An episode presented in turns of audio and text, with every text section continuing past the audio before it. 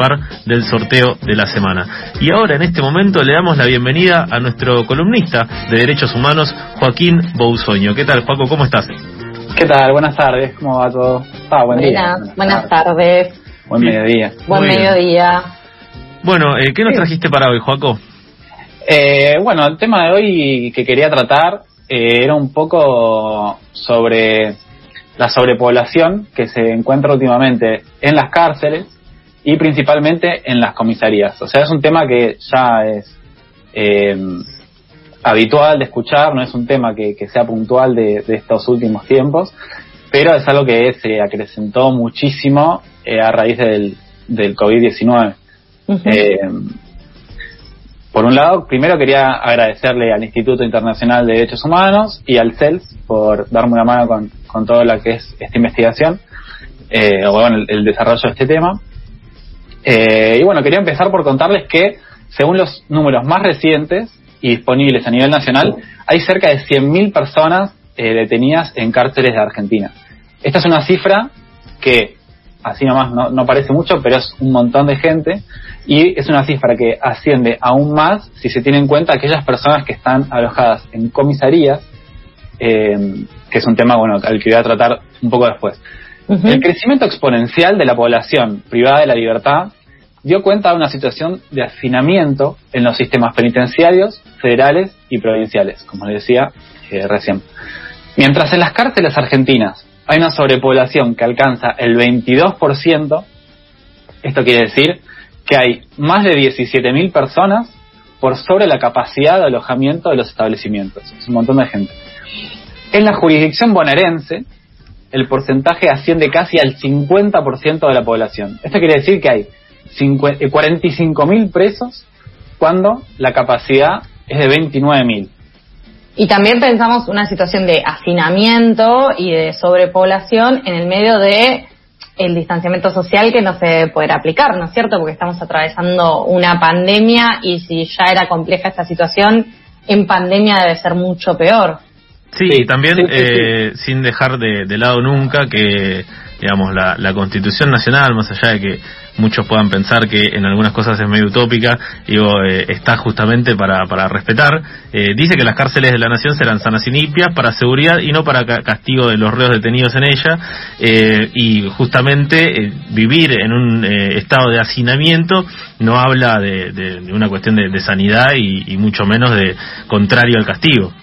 Y lo que decimos siempre es que cuando uno eh, está privado de su libertad, justamente está privado del derecho a la libertad y no del derecho de, de todos los demás derechos, de vivir bien, de, tener una salud, digamos, o sea, eh, como que eso también tiene que estar contemplado. No sé si vivir bien está bien dicho, ahora el columnista de los derechos humanos me lo va a decir, pero lo que quiero decir es, solamente se priva del derecho a la libertad, no de todos los demás derechos inherentes por ser eh, ciudadano de este país. Sí, sí, totalmente, totalmente. Y además, eso pensá que es solamente en cárceles. Después, respecto a lo que es comisarías, es incluso peor, porque según un informe que realizó la Procuración Penitenciaria de la Nación, que eh, lo realizó ahora en febrero, alertó un nuevo récord de personas alojadas en centros de detención no penitenciarios de la policía de Cava. Es decir, comisarías y alcaldías. Los últimos datos que arroja este informe eh, demuestran 250 personas alojadas en alcaldías cuando la capacidad máxima es de 130. O sea, es el doble de capacidad. Imagínate dónde entran uno arriba del otro. Y eso es en la ciudad. En la provincia es incluso peor porque las 155 comisarías disponibles, este, ¿y por qué 155? Parecen muy pocas para toda la provincia. Bueno, hay 258 más que se encuentran clausuradas porque se considera que no están aptas para alojar personas. Bueno, en esas 155 comisarías hay 4.700 presos donde en realidad hay capacidad para 1.500. O sea, es cerca del 300% de sobrepoblación. Es realmente un número eh, inhumano. Imagínense, vos decías recién, Sofi, ¿en qué estado está la comisaría? Bueno, duermen ahí, en un calabozo, como si fuera una cárcel, pero eso es un lugar que está pensado para alojar a muchas menos personas por periodos mucho más cortos de tiempo. O sea, una comisaría no es una cárcel. Obviamente, estas condiciones son extremadamente inhumanas, no tienen ni espacio para salir a caminar, o sea, ya si en las cárceles eh, que decías recién, Sofi, se vulneran los derechos eh, en, solamente en lo que respecta al hacinamiento, bueno, las comisarías no tienen ni espacio para caminar, para airearse, ni para estudiar, ni todas las actividades que el servicio penitenciario sí tiene. Sí, porque claro, como decías, ni siquiera fue pensado para, para eso, para la estadía prolongada de, de las personas. No, claro, absolutamente. Este, y bueno, respecto a esto, hablé con Macarena Fernández Hoffman, ella es investigadora del equipo de política criminal y violencia del encierro del CEL, que eh, en el siguiente audio nos expone algunas eh, de estas condiciones hablamos de una situación de condiciones extremas, inhumanas, donde, por ejemplo, hay lugares donde hay menos de un metro cuadrado para que la gente viva, que tienen que hacer turnos para dormir, que tienen que colgar todas sus pertenencias eh, en las paredes o en los techos, porque no entran, sino las pertenencias y las personas detenidas en las celdas. Em, es realmente una situación de, de condiciones muy, muy extremas. Sí, entonces, ¿y a qué se debe esta sobrepoblación? Bueno, a grandes rasgos es consecuencia de tres movimientos que se ven claramente empeorados por el COVID. Por un lado, hay más ingresos. Sí. Por otro, hay menos egresos, o sea, salidas. Y hay una cantidad de plazas que se mantiene estable. Esto hace que se sature y que colapse el sistema. Principalmente se da porque cuando una persona es detenida, ingresa a la comisaría y se lo pone a disposición de una unidad regional que lo traslada hacia la alcaldía, de manera temporal, supuestamente, hasta que tenga una audiencia con el juez. Sí, esto, todo esto es en cuestión de, horas, o debería ser en cuestión de horas. Si después de la audiencia esta persona queda detenida, tiene que esperar un lugar en la penitenciaría. Este sería un proceso normal. Pero, como ahora hay unidades penitenciarias eh, que están sobrepobladas, entonces no estaría habiendo cupos para vaciar rápidamente la alcaldía. ¿Se entiende? O sea, claramente hay un flujo de gente que se ve eh, muy, muy detenido.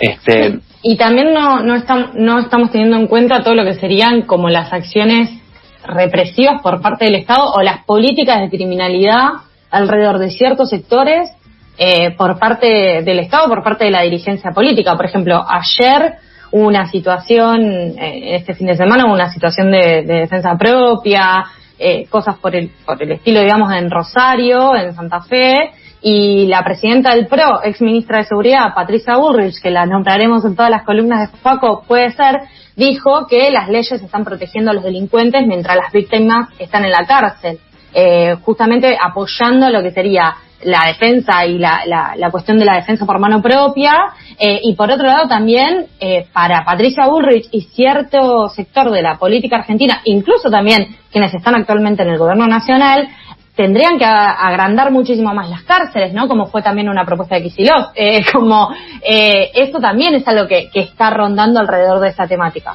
Sí, también porque digamos, se, se criminalizan eh, mucho más determinados delitos eh, en general vinculados con la propiedad privada, mientras que otros suelen pasar más por alto o, no tienen el, mismo peso a la hora de juzgarse, también teniendo en cuenta que eh, mucha de esa gente que, está asinada en las cárceles eh, está con, presión, con prisión preventiva, digo, no tiene una sentencia firme.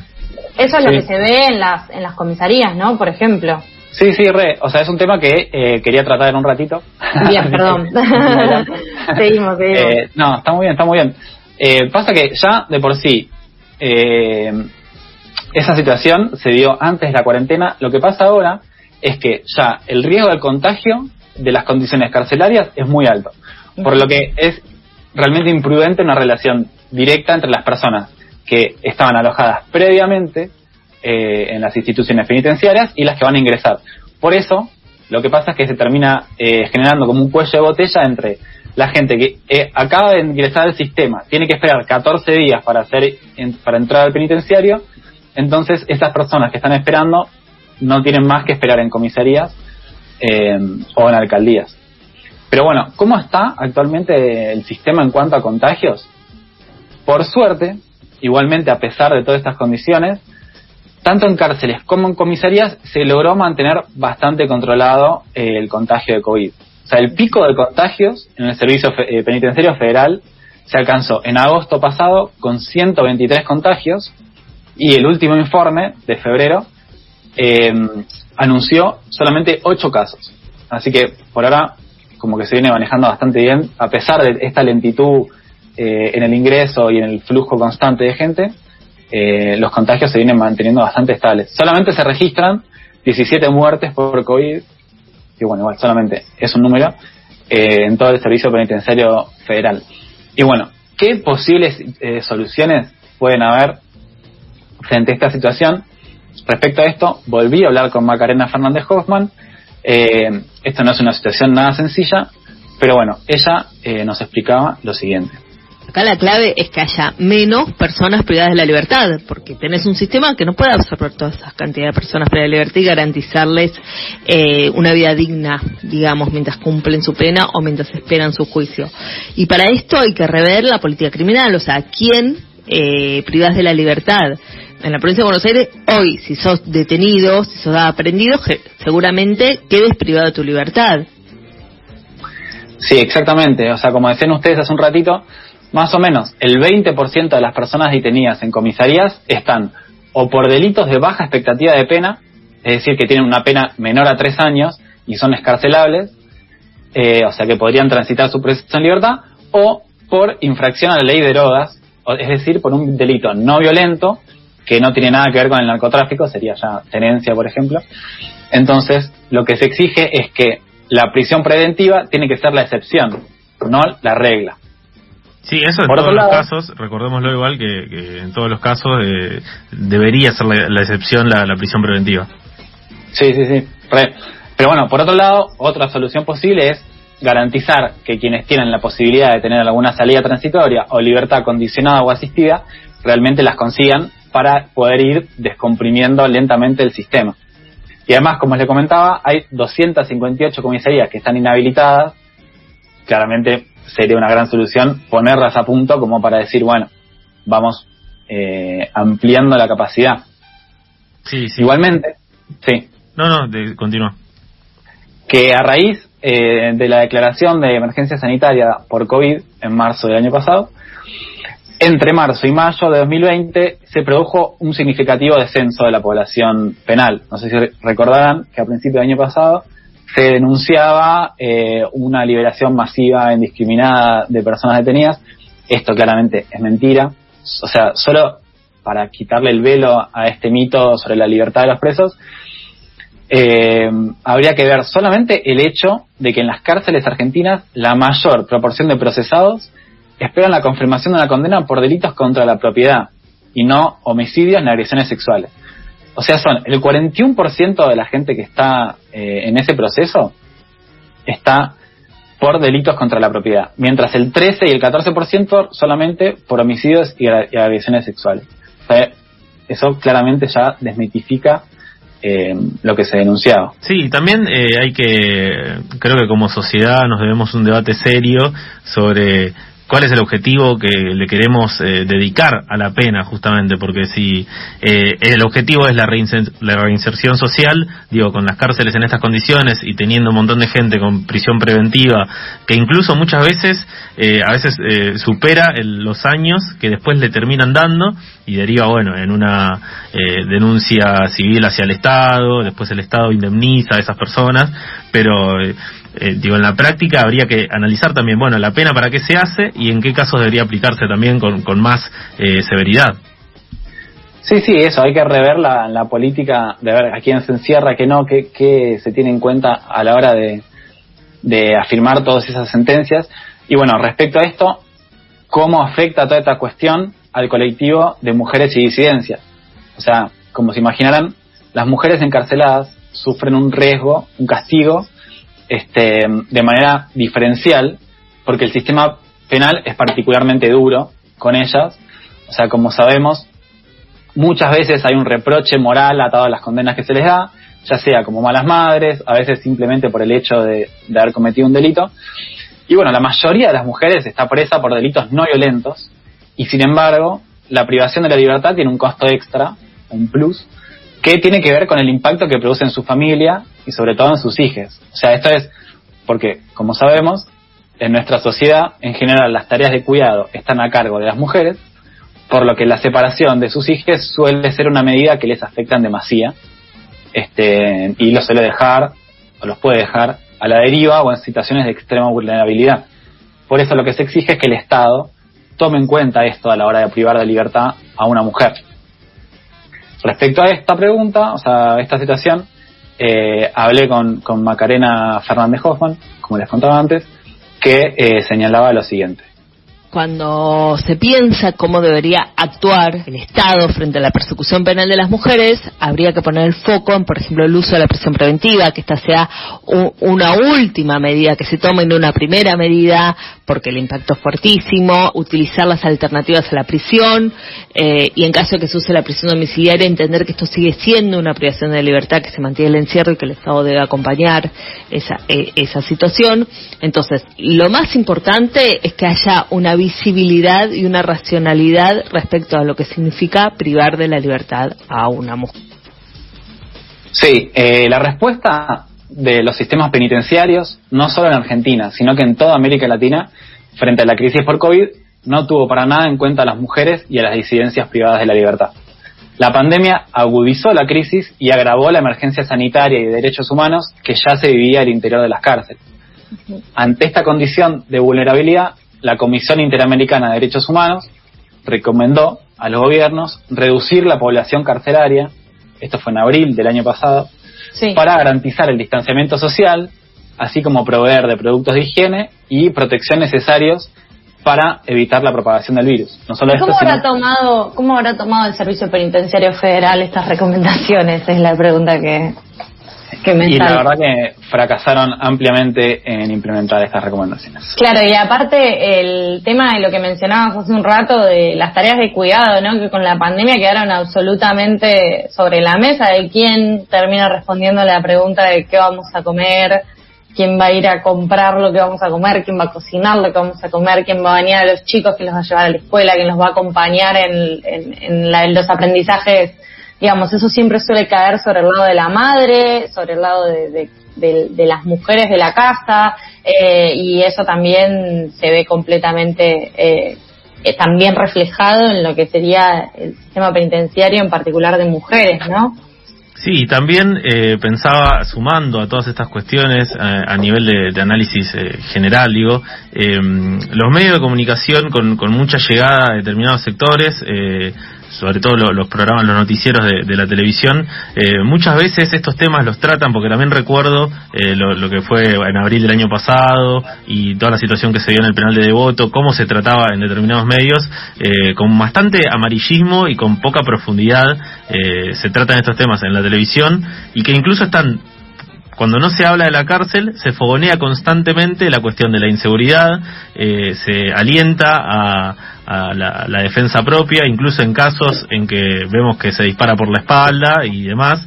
Eh, entonces es como todo un entramado de información y de, falta de análisis real y consciente sobre la problemática que genera después que bueno haya un gran sector de la opinión pública que, que o no le interese digamos solucionar este problema porque ya está digo eh, fueron a la cárcel por algo habrá sido se lo merecen etcétera etcétera etcétera y y no les preocupa ver cómo solucionarlo Sí, además tenemos una idea de, eh, no sé, el marginal de cómo es una cárcel o esa como ficcionalización de, de, lo que es ese sistema que es completamente irreal. Y, o termina estigmatizando un montón a, un sector que no es alguien que está ya excluido del sistema y que está por fuera de lo que sí existe en la realidad, sino que es alguien que tiene una posibilidad de reincorporarse, pero con estas condiciones es realmente muy difícil. Claro, igual también eh, los últimos números del INDEC con respecto a los índices de pobreza, si vos tenés casi la mitad de la población eh, bajo la línea de la pobreza y no generas empleo y lo único que generás son es deuda e inflación y no aumentas los sueldos, digo, es una situación desesperante, más vale que va a aumentar